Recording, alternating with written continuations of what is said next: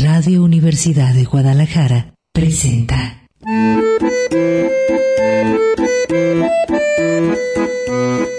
El acordeón.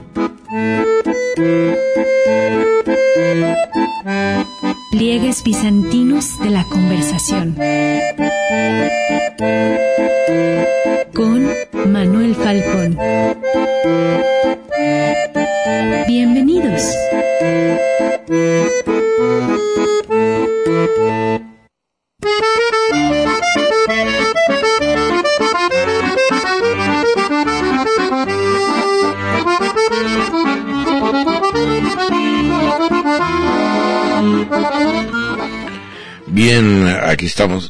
En San Lunes, día lunático, 17 de febrero. El fiebrero, la fiebre ya del cariño. Eh, bueno, ya pasó el aniversario, del cumpleaños de la zona monstruopolitana, porque ya no, ya no es solamente Guadalajara, se pegaron todos los municipios. Todos juntos y amontonados configuramos la zona monstruopolitana de Guadalajara. Y bueno, déjenme, Manuel Falcón, le da las buenas tardes. Vamos a reconectar, ya sabe, en clave de significado. Ahora más que nunca, híjole, son días de, eh, pues, alta tensión. Ahora lo vamos a comentar. Y más que nunca se necesita, pues, elaborar el sentido, explicar, interpretar la realidad en tiempo real de forma que podamos eh, establecer con precisión o con el mayor grado de precisión lo que estamos viviendo, lo que está pasando, lo que estamos viendo en tiempo real. Como decía Monsiváis, ya no sé si ya pasó lo que estaba viendo o no estoy viendo lo que está pasando. Hay que hacer un esfuerzo y tenemos a la mano la herramienta capital del Homo sapiens, el lenguaje. El lenguaje nos habla, el lenguaje nos elabora una identidad psíquica, una sintaxis mm, psíquica que repetimos todos los días. Si ustedes se toman el trabajo de anotar las palabras que les vienen nada más despertar, hay gente que me comenta eh, que despierta y, y, se da cuenta que tuvo pesadillas o, o, despierta porque tiene pesadillas. Bueno, hay que anotarlo eso. O, o hay gente que tiene sueños muy intensos y eh, recuerda nada más la intensidad, pero no el sueño. Generalmente es muy difícil la narrativa completa de un sueño porque la eh, conciencia alerta es un borrador para lo inconsciente. Pero si lo anotan, nada más eh, la sensación de intensidad, se darán cuenta que, bueno, hay una, pues, línea que nos va estableciendo una mm, conciencia, una identidad psíquica, y eso hay que transformarlo en palabras. Es eh, un dicho de poeta, lo leí el otro día en Octavio Paz, que pues sí, puede haber un lenguaje eh, pre, eh, pues qué diríamos, que precede a la, un, un, no sé si lenguaje, una, una forma que preceda al lenguaje, ¿verdad? Que serían las emociones, por ejemplo, la música, que es difícil de traducir en palabras o de poner en palabras las emociones que suscita o el arte. Sí puede haber un pre o un post, digamos, una, la, la sensación de que antes que las palabras puede haber algo. Eh, eso en las experiencias místicas eh, o de estados alterados de conciencia cobra uno realmente la visión eh, en ese sentido. Pero al final de cuentas hay que ponerlo en palabras para comunicárselos a los demás. No hay forma más, más que con las eh, palabras. Y entonces hay que lidiar con el lenguaje, que es eh, la necesidad urgente de hacerlo, ampliar nuestro vocabulario, hacerlo plástico, más flexible, eh, para reflexionar sobre nosotros mismos y los demás, se da conciencia contra el cosmos. Es una, un duelo que se antoja difícil, el sujeto contra todo el objeto útero gigantesco del universo, pero la sorpresa es que estamos incluidos dentro, estamos dentro, no estamos fuera, aunque haya esa finte que nos hace el epidermis, de adentro afuera, somos, tú y yo somos uno mismo, le podríamos decir al universo.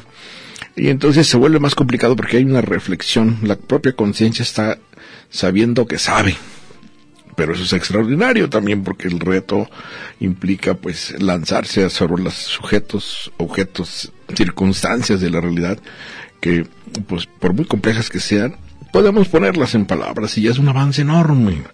Nombrar la circunstancia, la persona, las cosas. ¿Qué tal una la mirada ajena sobre nosotros? La, eh, hay que nombrarla, hay que eh, detectar, como los detectives, detectar esa clave que nos permita eh, a veces hacer la diferencia un día. Todos los días puede convertirnos en la rueda de todos los días en la rutina. Y eso a veces medio nos obliga a ver de bulto o a hacer patitos sobre la realidad de la pura superficie. No, eh, cuidado. Más bien, aquí la intención es impulsar esa pues eh, visión en los detalles que parecen nimios, baladíes, pliegues bizantinos. Vamos a comenzar.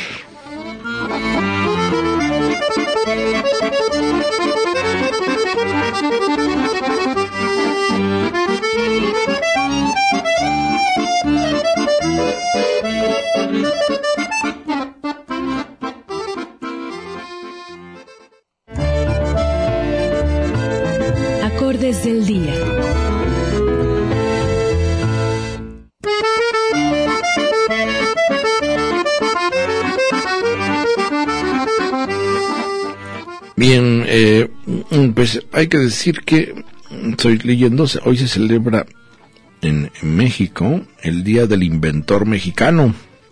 Uy, pues que serán de los veintiúnicos en memoria del natalicio de Guillermo González Camarena, que logró uno de los inventos de mayor trascendencia en el terreno de las telecomunicaciones. Eh, González Camarena, que nació aquí en Guadalajara en 1917, creó el sistema de televisión a color eh, creo yo, aquí eh, ocurre con, mm, con nuestro país, y sabemos del sistema educativo, eh, pues es una rareza, un inventor mexicano que trascienda, digamos, a nivel internacional, mundial, con su invento, a diferencia de países como los nórdicos, ¿verdad? De Dinamarca, Suecia, Noruega, que tienen un índice de inventores, pero desde el clip hasta lo más complicado de una lavadora y una, en fin.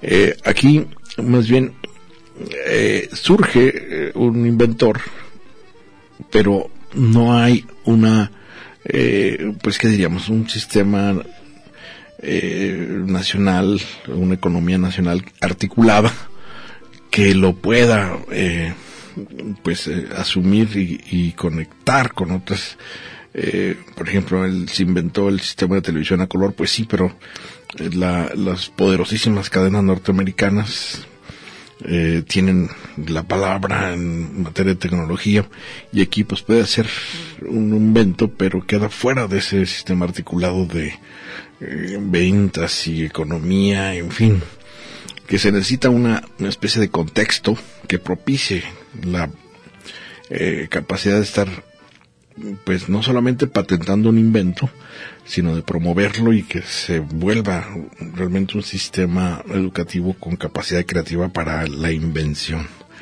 Aquí se ve más bien como rareza. Recuerdo, leía cómics de los super sabios, la historieta de los super sabios, y eran unos inventores mexicanos, eh, de Germán Butze. Pues algo así, habría que hacer una labor sistemática para detectar no cualquiera es inventor. Eh, hay que recordar que Isaac Newton tenía esa capacidad de abstracción, matemáticas y en física, pero a la vez de inventor, era buenísimo para eh, lo, manual, la mecánica. No cualquiera tiene esas habilidades, detectarlas sería eh, rescatarlo y ponerlo en un contexto que ayude a avanzar, digamos, la educación y la conciencia en México. Bueno, eh, déjeme decirle que a raíz de lo que hemos estado uh, viendo en nuestro país, eh, los feminicidios, por más que se resista, eh, qué, significativo es que el presidente no quiera considerar el concepto de feminicidio. Mm, mm, estoy casi convencido que él y el fiscal Gertz Manero, eh, les cuesta muchísimo trabajo entender el concepto de género. No, no, creo que lo tenga, bueno, de feminismo no se diga, pero de, de, de, del concepto de género, antropológicamente hablando, no, no, no lo registran. Por eso no, no pueden entender que el feminicidio se ponga parte de los homicidios. Ellos dicen los homicidios son cuando se asesina a un ser humano, punto, ahí van todos. Mujeres, niños, hombres. No es una noción, un concepto, y aquí lo decimos siempre el arranque en el mantra, hay que elaborarlo, ya se elaboró y es el concepto de género.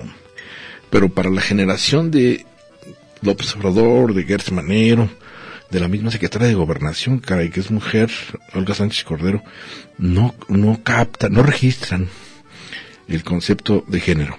Y eh, por lo tanto, bueno, vamos a estar comentando desde otro ángulo, él sabe que nuestro terreno más, por el manejo simbólico, el manejo de los símbolos, y es que está muy relacionado con eh, la historia de Barba Azul, pero vamos a hablar, ya hemos hablado del cuento de Barba Azul, recordarán ustedes, de Barba Blue, este señor que iba dejando en un salón a sus mujeres eh, que asesinaba, eh, pero está basado eh, también mucho este concepto de, de, barba azul. Hubo un barba azul de Gambé en Francia, Henri de Serie Landru. Vamos a hablar del el síndrome de Landru que se habló un momento en París cuando también hubo muchas, eh, pues qué diríamos, estas eh, notas rojas de asesinato de mujeres. Henri de Serie Landru fue un asesino serial de mujeres en Francia. Ahora lo vamos a estar comentando, pero sobre todo esto que se llama como síndrome de Landru, que tiene a la base una especie de odio eh, colectivo por otra co colectividad como la de la, la, femenina. Vamos un corte y continuamos aquí en el acordeón en Dial Lunático, reacomodando los pernos.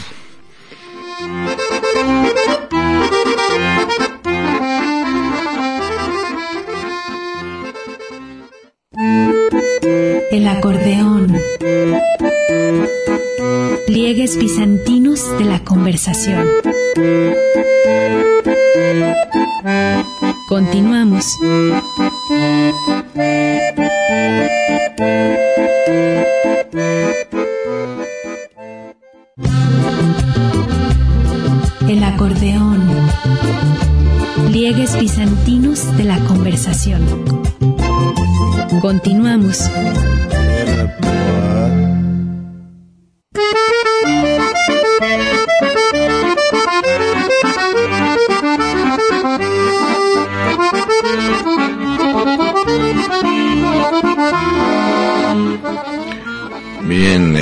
Continuamos aquí en el acordeón. Espero que haya tenido buen fin de semana.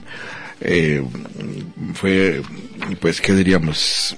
La, ya la resaca de las celebraciones por el aniversario 478 años de Guadalajara.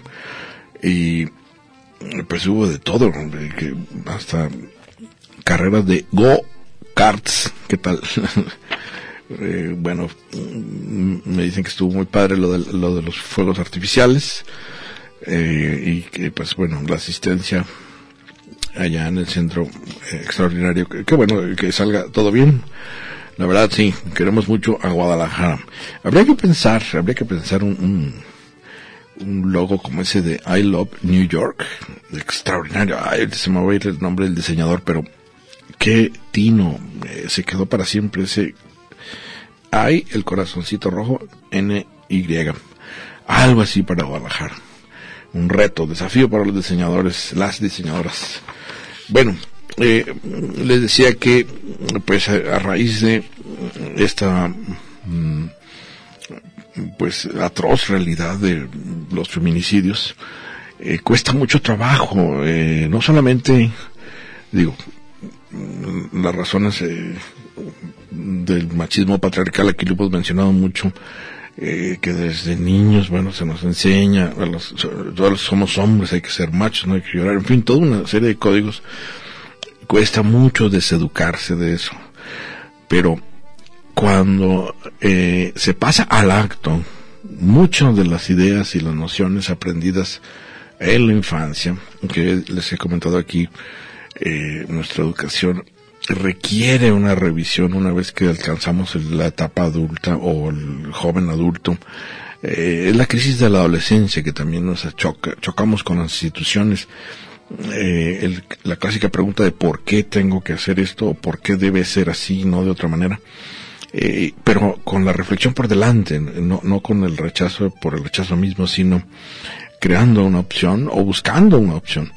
Y eh, mucho de lo aprendido, les he dicho, son como muletillas que nos sirven para andar el camino de la infancia, de la adolescencia, cuando todavía no entendemos qué está pasando. Caemos en el mundo y ya está construido, no hicimos las reglas, como dicen yo no hice las reglas, yo no creé la baraja, me dieron estas y con estas voy a jugar. Pero eh, parte de ese aprendizaje primario hay que reelaborarlo, hay que reeducarse. Y ahí es dentro la fuerza autodidacta. Y lo mejor que nos puede pasar es encontrar, bueno, buenos maestros, pero encontrar nuestra vocación, nuestro proyecto existencial. Eh, en muchas ocasiones es muy claro, muy nítido, pero en otras pues es borroso y hay que, pues, eh, en medio de la, entre la necesidad y la, el interés o el, entre el querer y poder, hay una dialéctica fuerte que nos obliga pues a poder trazar nuestro proyecto personal. Nos ayuda a salir adelante.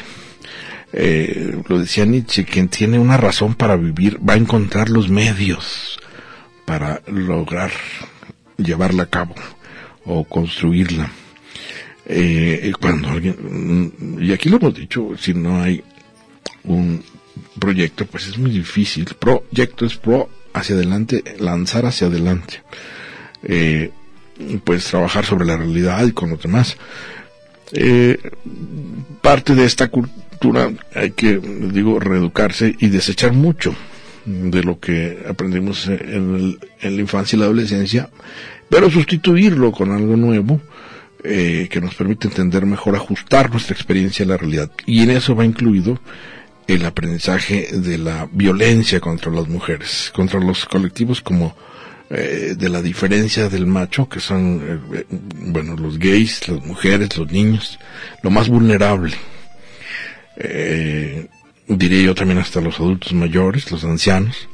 Esa población está eh, sujeta a la violencia horrible del, del, machismo patriarcal, eh, pues todavía muy tribal en nuestro país. Pero hay que ser específico, ya cuando eh, vemos que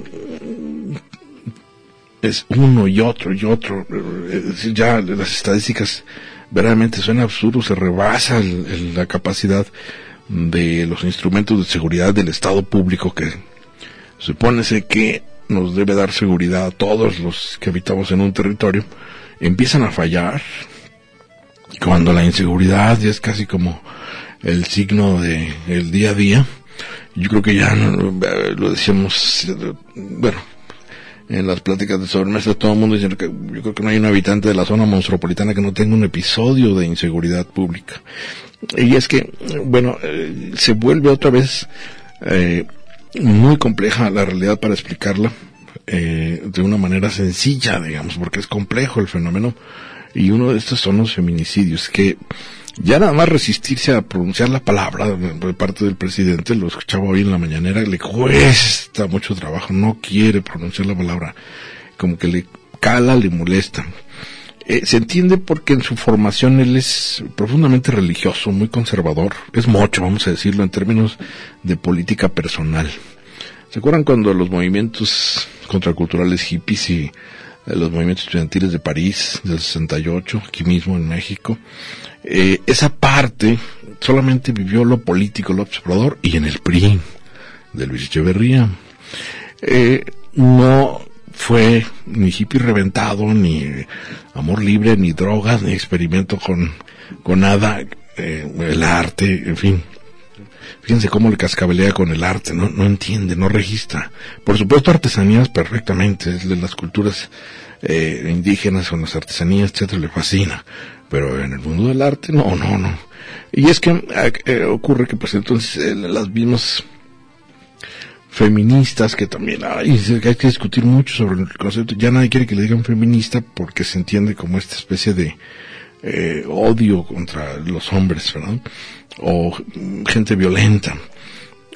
No, yo creo que hay que ir matizando, matizando y para eso vamos a hablar esta semana de este síndrome de Landru, L-A, Landru. Eh, Henri de Serie Landru eh, fue un personaje eh, parisino que nos relata, mm, eh, vamos, eh, su biografía, cómo hay siempre en estos asesinos, en este caso el asesino serial de mujeres, eh, un quiebre en su biografía. Hay un antes y después de un hecho capital, casi está en todas las biografías de los asesinos, que los lanza, eh, aquí les he dicho, de la violencia eh, verbal, mental, a la violencia en acto. Ese paso de, de, de la conciencia al acto es fundamental para transformar un, un, hecho o el mundo, en este caso suprimir la vida de un ser humano, un asesinato es terrible. Alguien puede soñar que mata a alguien porque le molesta o decírselo, te quiero matar, como que creo, creo que fue el hecho de esta eh, jovencita Ingrid, eh, bueno, en las parejas se dicen de todo cuando están discutiendo, pero son metáforas. Yo sí te quiero matar, pues sí, el, por el coraje que traigo, pero de eso a matarla o pasar al acto es lo terrible. Bueno, este Henri de Cyril Andrew eh, tuvo su desarrollo personal con un papá muy riguroso, muy religioso, de estos papás de principios de pues conducta muy estrictos y lo educó con una pues una clásica dicen la leyenda la educación negra de a golpes si no obedece y enderezarlo porque los chamacos vienen mal desde el principio entonces hay que enderezarlos a golpes y una vez que ya cobró eh, su etapa adulta eh, se volvió un estafador, Henry de Serial. Le gustaba el dinero fácil, rápido, y le encantó el juego y la estafa. Cuando el, bueno, y la mamá, pues, eh, de estas mamás sometidas por el, lo estricto del padre, eh, intentaba ayudarlo, pero pues finalmente acababa de cómplice de su papá. El caso es que cuando eh, atrapan y lo meten a la cárcel a, a Andrew por una estafa, el papá se suicida. Es tal la afrenta por el honor herido del papá, que se sentía un hombre, pues, el ciudadano clásicamente, pues, emblema de París, eh, honrado y trabajador, y su hijo le sale eh, con que está en la cárcel por estafador. La falla la asume el papá como que en directo, yo soy el creador de este, pues, preso, ¿verdad? Y se ahorca el papá. Al ahorcarse el papá, ¿verdad? Eh, imagínense el efecto en un jovencísimo Landru. Y él, la, la madre culpa al hijo de la muerte del padre. Y entonces ya ahí se quiebra el esquema bueno, por lo pronto familiar, pero se quiebra el esquema de su complicidad también con la madre, ya no hay forma. Y eso lo lanza es cuando una especie de parteaguas de decir, ya, si me van a condenar la sociedad y mi familia y las personas que yo más quiero, pues de aquí para adelante ya rompan filas, voy a hacer y transgredir todo lo que pueda transgredir, no me importa. Yo quiero vivir bien y con mucho dinero. Y se da cuenta, entra la etapa de la Primera Guerra Mundial, y hay muchas viudas en, en, París, muy guapas, mujeres bellísimas. Y él era, al parecer, este chaparrito galán, platicador, chispispireto, y logra empezar a crear una especie de avisos de ocasión donde se presenta como pues soltero y con sería que el antecedente de Tinder o algo así. El caso es que logra un éxito tremendo y buscaba solamente mujeres ricas, viudas, para crear un mecanismo de despojo de su patrimonio y luego las asesinaba, las desaparecía. Costó mucho trabajo encontrar los cuerpos después de que se, se le descubrió a Landru. Eh, lo vamos a estar comentando porque ahí se encontró un mecanismo, un patrón de conducta, como ahora que se habla de feminicidios, hay un patrón que es el que se niega a ver el presidente. Eh, cultural, sí es cierto, él dice que es culpa del neoliberalismo, pero esa abstracción es tan grande, culpar al neoliberalismo de todo, del avión, de la existencia del copete Peña Nieto, de los Oya, que no acaba explicando nada en detalle. En este caso, los feminicidios. Vamos a ir un corte y continuamos aquí en el acordeón.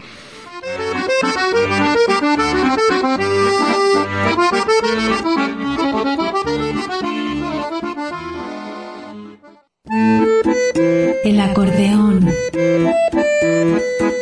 Pliegues bizantinos de la conversación. Continuamos.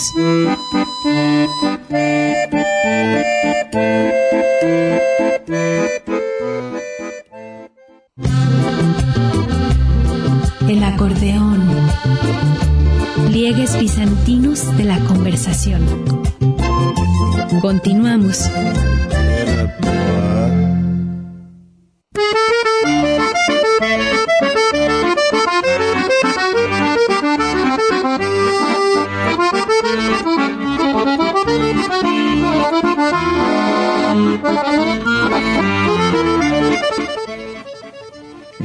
Continuamos aquí en el acordeón en 17 de febrero. Ahí vamos sobre el febrero. ¿Cómo les va de fiebre? ¿De cariño todo bien? No, pues ya los, van allá los pollos rostizados ahora sí en Guadalajara, ¿no? Festeja- festejaron el- el- el- con su corazón de, de, de globo en San Valentín. No, no, no, Osito de peluche y todo. Sí, ¿verdad? No Envuelto en este, en este como plasticote con moño. bueno, déjenme decirle que están con eh, nosotros aquí eh, Juan Manuel González, bienvenido. Muchas gracias. Juan Manuel y eh, Vicente. Vicente. ¿A dónde va Vicente? ¿A dónde va la gente? Ah, Vicente Ortiz. Así es. Bienvenido, Vicente. Gracias por el espacio. Del grupo Huitzil Danza Teatro. Nos vienen a presentar su última producción, que es Guernica. Ahora lo vamos a comentar. Eh, y pues, eh, estábamos diciendo que están en redes, ¿verdad? Eh, Para Así quienes es. quieran eh, seguirlos, es arroba Huitzil Danzate en Twitter y en Facebook Huitzil Danza Teatro, así como se escucha. Que Huitzil es el colibrí, ¿verdad? El colibrí en Nahuatl, así es. Está en la palabra Huitzilopochtli, ¿te acuerdas? Sí. Es el colibrí, no recuerdo cómo es, colibrí de fuego. Colibrí de fuego. Sí, ¿verdad? sí. Bueno, y esta obra, bueno, danza teatro, ¿cuánto tiempo llevan ya eh, como grupo? Sí, nosotros iniciamos en el 2012, eh, fue nuestro primer proyecto, un proyecto que nos lo lanzamos eh, entre varios amigos, que bueno, somos tres, Juan Manuel González, que aquí está, eh, su esposa Carla Pantoja y yo, nosotros somos egresados de la licenciatura en filosofía y ella de la licenciatura en letras hispánicas por la universidad, pero ella también tenía conocimiento de danza. De ahí nos aventuramos a, a echar a andar este proyecto en el 2012. Eh, Un proyecto que ya nos ha llevado a otras instancias internacionales. Estuvimos en el Festival Fidaepa en Bolivia en el 2018 Ándale. y el año pasado estuvimos en el ¿No Festival. mandaron en avión por ustedes? No. Ah, no, todavía no. Todavía no pasaba. Todavía pasaba el conflicto. Y el año pasado en Chile, en el Festival Latinoamericano de Teatro, también estuvimos recién en noviembre, a finales de noviembre y principios de diciembre estuvimos por allá. En Guanajuato ya nos hemos presentado y en varios municipios de Jalisco. ¿En Guanajuato con el Cervantino o qué? No, no era el Cervantino, Ah. era otro festival. Oye, pero qué, qué buena experiencia, ¿no? Digo, Sí, en Guanajuato creo ha sido la, eh, la feria del libro de la Universidad de Guanajuato. Ah. Bueno, hemos las tres veces que hemos ido estado invitados, hemos estado invitados por la Universidad de Guanajuato. ¿Y en, eh, eh, han llevado diferentes obras o es la- así, traen como el caballito de batalla? No, no, han sido diferentes. ¿Sí? Por ejemplo, en, en Bolivia presentamos varias, lo que fue Las Mujeres de Pedro Páramo, lo Ah. que fue una función infantil que es El Principito, También la de danza. Despojos. Despojos. Eso lo presentamos en Bolivia. En Chile presentamos El canto de Loíza, que es la obra que nos proyectó como, como este, en este grupo, la primera que inventamos. Muy bien. Sí. ¿Y qué tal, eh, la recepción? Oh, excelente. La verdad es que lo recibieron de lujo.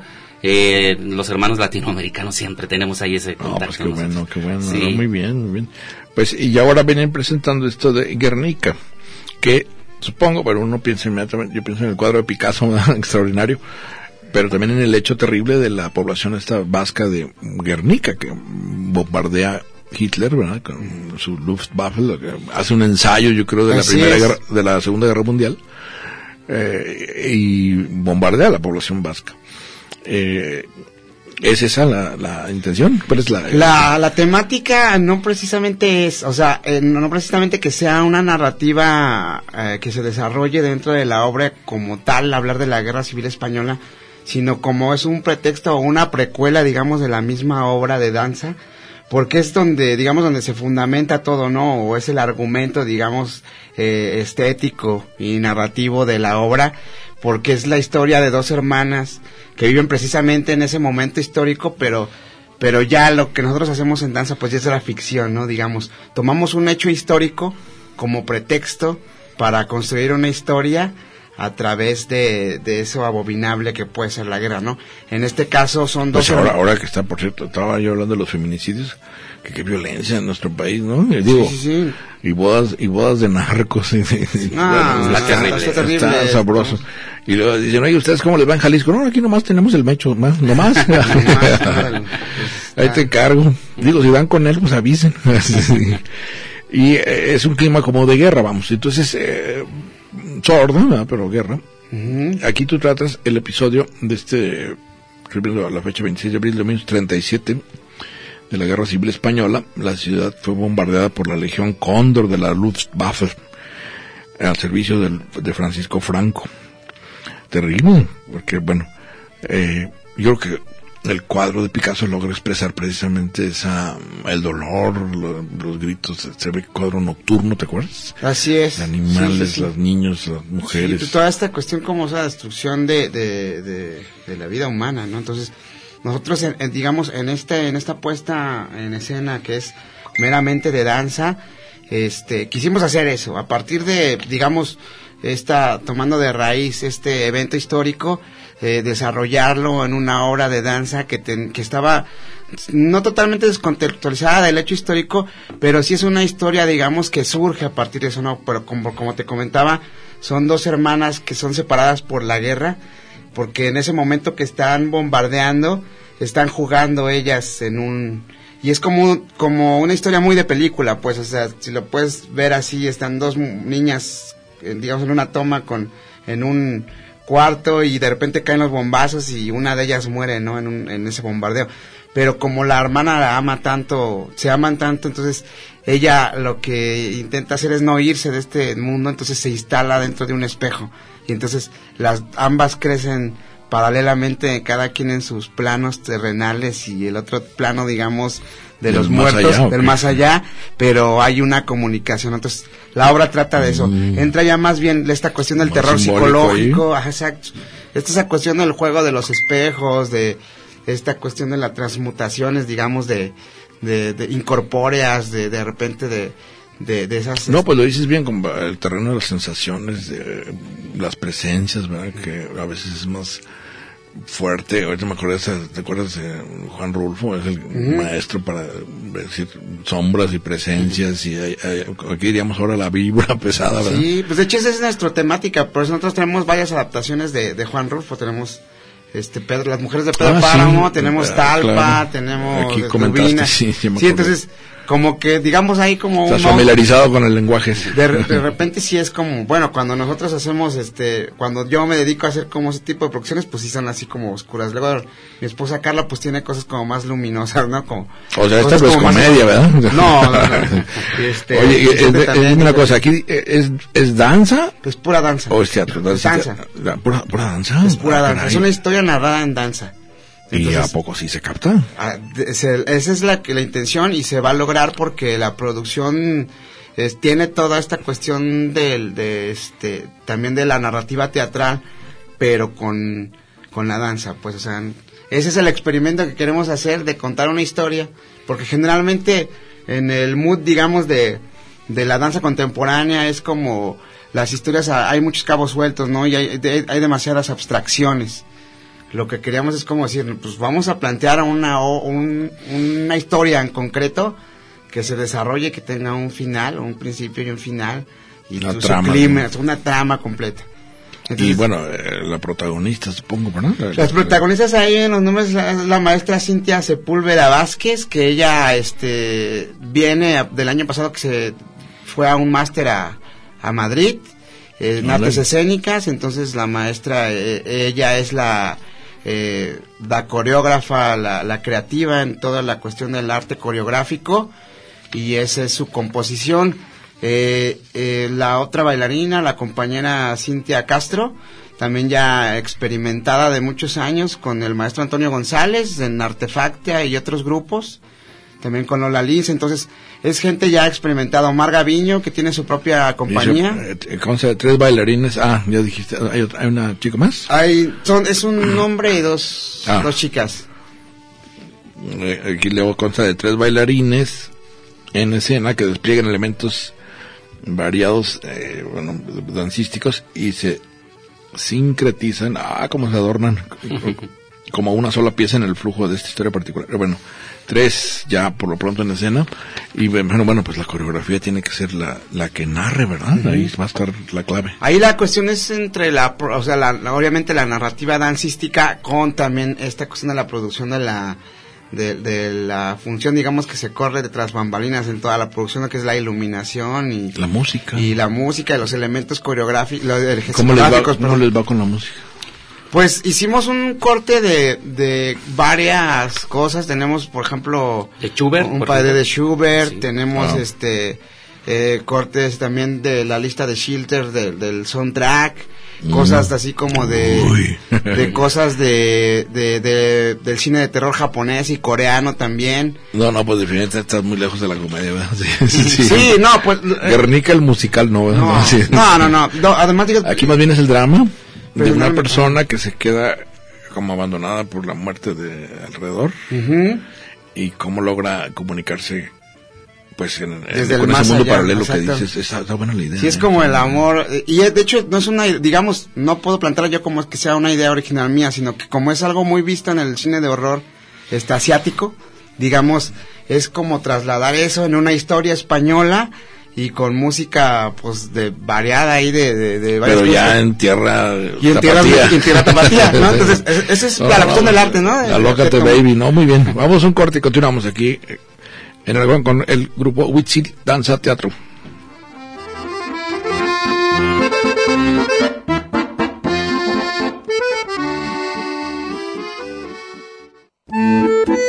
El acordeón. Pliegues bizantinos de la conversación. Continuamos.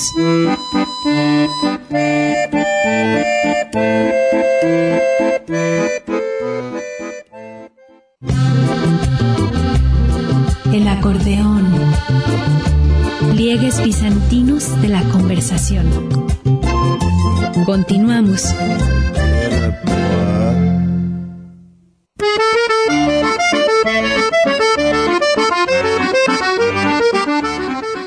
Bien, continuamos aquí en el acordeón. Le recuerdo que esta semana, fíjense ahora, qué coincidencia con los amigos aquí eh, de Huitzil Danza Teatro, que Huitzil les decía es colibrí en náhuatl, eh, y esta obra Guernica, pues eh, diríamos ya es post Guernica, el- la coexistencia con la muerte, ¿verdad? Así es. que de alguna manera estamos aquí cuando vemos eh, qué terrible cuando cuando y se ha dicho mucho verdad se uno lo normaliza ya el otro muerto y otro muerto y otro muerto y, otro muerto. Y mataron no sé cuántos los narcos y, una balacera que y, Y y- fosas clandestinas, ¿no? ¿Qué tal, no? Y, cuerpos en un tráiler, y ya como vistos desde el extranjero, es el horror, vemos aquí como que ya dices, otro más, que eso, pues, eso es lo terrible, cuando ya se insensibilizan la, ¿no? se anestesia la, la persona con tanta información. Pero también es mucha responsabilidad, fíjate, de, de la manera en que lo acepten las autoridades, porque lo, esa es la bronca aquí. ¿Qué tal con los policías que dicen, eh, pues, eh, para empezar con las estadísticas, están en guerra de estadísticas, unos dicen que son tantos muertos, otros dicen que son tantos, y, o clasificar homicidio doloso y luego eh, homicidio con picayelo, homicidio con cuchillo, con pistola, con, ay, con- ahora la resistencia a decir feminicidio porque dicen, no, no, es que está dentro del el homicidio significa la muerte de cualquier ser humano y ahí están niños, mujeres, no, dicen las mujeres, es que debe ser una específica, una fiscalía. Yo también lo creo, ¿eh? que, que esté sobre, por ejemplo, se ha visto que todos estos asesinos de mujeres brutales, ya tenían un récord, ya llevaban un historial de golpear a su, este por ejemplo último, sus tres divorcios, había golpeado y tenía denuncias de sus mujeres de golpizas y de, pues ya es una señal de alarma, voy a decir, en támbalo al amigo mientras averiguas, ¿verdad? Pero pues la había librado muy tranquilo y ya de repente. ¿dónde salió ese monstruo? Pues se fue incubando, ¿verdad? Al ver el caminito fácil. Mucho de, de todo esto pues es como una guerra sorda que decimos aquí en Guernica, tú lo estampas en las figuras femeninas también, ¿verdad? son protagonistas eh, mediante la danza, que, que es- es- está interesantísimo. Y decíamos ahorita, eh, bueno, eh, la iluminación y la escenografía, pues yo creo que es fundamental. Y el escenario me dices que es un fondo negro, pero hay una, ¿qué? ¿Una casa? Mm, hay una, un espejo. Ah, Hay una, un espejo como una especie de, digamos, como de caja negra donde están también, juegan, es como un elemento dancístico más que se agrega a la obra.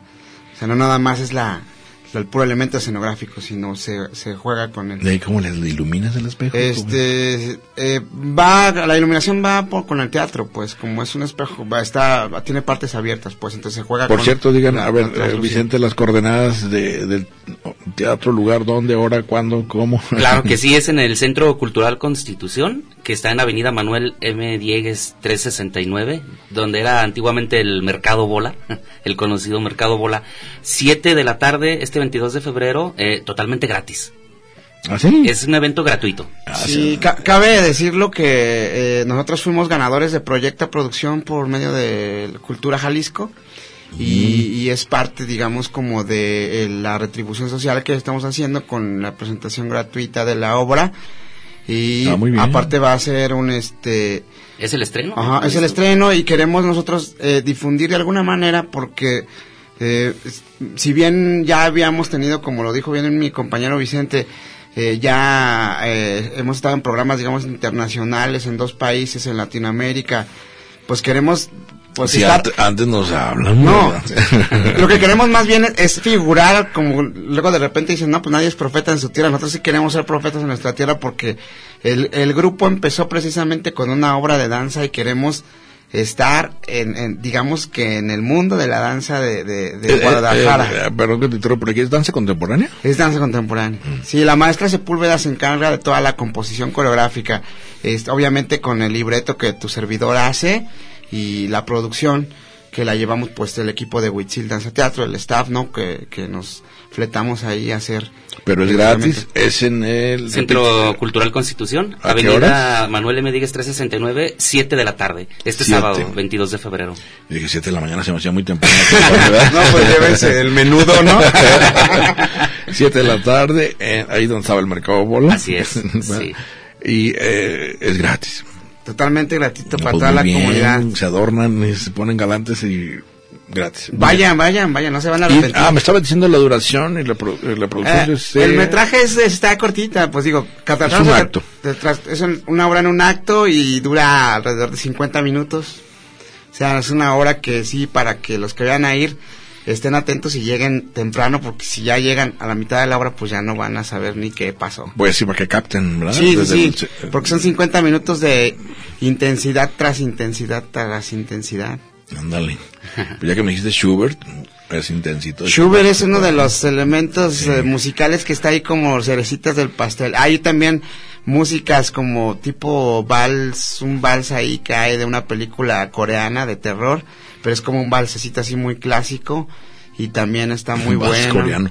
Bueno, que, que ahora andan, eh, ves, con, su película esa de Parásitos en Corea del Sur ya eh, andan de, de, de fiesta completamente internacionalizados ya con, con los Oscars. Pues lo que pasa es que yo creo que en la, en la cuestión ahorita de la, de la, de la creación a nivel mundial y esta parte de la globalización, pues yo creo que en todas las partes del mundo como que todos estamos tomando elementos de todas partes, pues, o sea, Sí, sí. eh, realmente esa, esa parte del sincretismo es lo que nos puede ayudar a comprendernos mejor como culturas Oye, para eh, desarrollarnos. En el ¿no? área del arte, porque, eh, bueno, también en la política, iba a decir que en la política, no, también en la política, ay, que- que- yo estaba pensando en Trump y en, allá en, en el de Corea del Norte, son bien cuatachones, y Vladimir Putin, y todo, que pesadito. No, pues, sí. pues más bien ellos son los que dividen, eh, son los que le ponen las fronteras a la tierra, ¿no? El arte está para liberar y, quitar, quitar las fronteras, ¿no? Entonces, no, no digo que de repente Tienes se politice, razón. pero el arte es No, para pues, liberar. eh, O podríamos, eh, es un sincretismo, ¿verdad? Pues ahí, co- como tú lo pones aquí,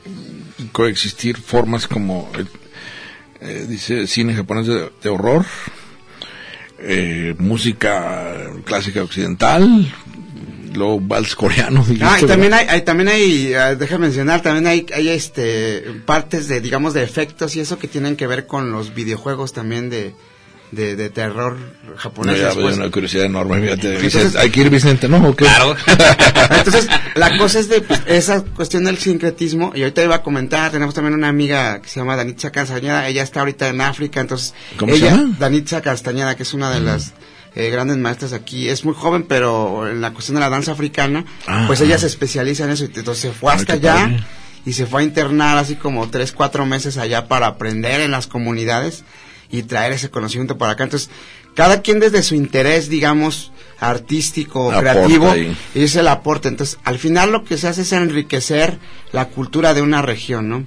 Y en este sentido nosotros queremos estar ya instalados como un grupo que se nos tome en serio, que en danza también tenemos un, un- elementos, digamos, fuertes con los cuales podemos entrar y que podemos compartir buenas historias y podemos llevarlas al extranjero sin ningún problema, no, ¿no? pues, eh, Muy bien, y digo, eh, me, mm, pica la curiosidad de saber cómo vas a transmitir mediante la danza eh, lo de Guernica, ¿verdad? Pero ya ahorita me estabas diciendo más o menos, este, eh, como, ¿qué diríamos? Coexistencia con la muerte a través de un espejo. Va a estar interesante que, que, lo, que se logre con, con pura danza. Pero, pero hay diálogos ahí en el momento también, ¿o no? No, nada más hay, este, como adelanto, hay como un pequeño video que grabamos con el compañero Vicente y con unas niñas que son, este, que estudian danza así de primeros niveles. Este, grabamos un ¿Como una pequeño especie de video. introducción, una especie de introducción, como si le está preguntando que si esta es una guerra, ¿no? A su papá, o qué es esto. Porque Mm. se están escuchando la- los bombazos, ¿no? Y me imagino, o sea, la palabra Guernica, por ahí. Ajá, exacto. Entonces, ya lo, lo demás, digo, ya es. Es lo único que se escucha de voces, ya lo demás son. A bailar. A bailarle, a que vinimos. Ok, muy bien. No, Pues, y, y las maestras, digo, eh, la maestra Cintia Sepúlveda, eh, magnífica bailarina, ha estado con, con Rafael Carlín mucho tiempo, que también es una de las personas y de los maestros más representativos, digamos, de la danza contemporánea en Guadalajara, este, Cintia Castro, Omar Gaviño, entonces, todos tienen experiencia y tienen una expertise muy, muy bueno. Y, Amele es Cintia Sepúlveda. Ajá. Eulari, son nombres vascos, ¿no? Son hombres vascos, sí. Es Cintia Castro y Bernat Omar Gaviño. Muy bien. Amele, Eulari y Bernat. Pues, Vicente, es la publicidad y, ya con eso nos despedimos. Invita a los amigos. Sí, claro que sí, ya lo saben, Centro Cultural Constitución, eh, Avenida Manuel M. Diegues 369, eh, 7 de, de la tarde, este sábado 22 de febrero, totalmente gratis. Ahí los esperamos, ojalá. Oye, puedas ¿solo ir. adultos? Mm, pues yo recomendaría que, pues, de unos 15 para arriba, ¿no? Porque, Ok. sí... No quieren chiquillos para arriba. Luego también los distractores, Ay, ya ¿no? vamos, estamos sobre el tiempo. Bueno, muchísimas gracias. Gusto en verlos. Muchas ¿verdad? gracias Oye, por el espacio, Manuel. Felicidades, digo, éxito, ¿verdad? Juan Manuel, Tocayo y Vicente. Muchas gracias por este espacio. ¿eh? No, eh, ya estaremos vayan, hablando, ¿no? esperamos, yo creo, después de a ver cómo les fue en, en la... Pero éxito, por, porque andamos el miércoles.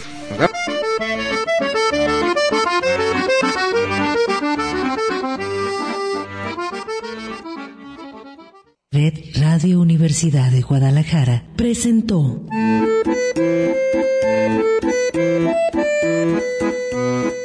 El acordeón. Pliegues bizantinos de la conversación. Con Manuel Falcón. Lunes a viernes, 3 de la tarde.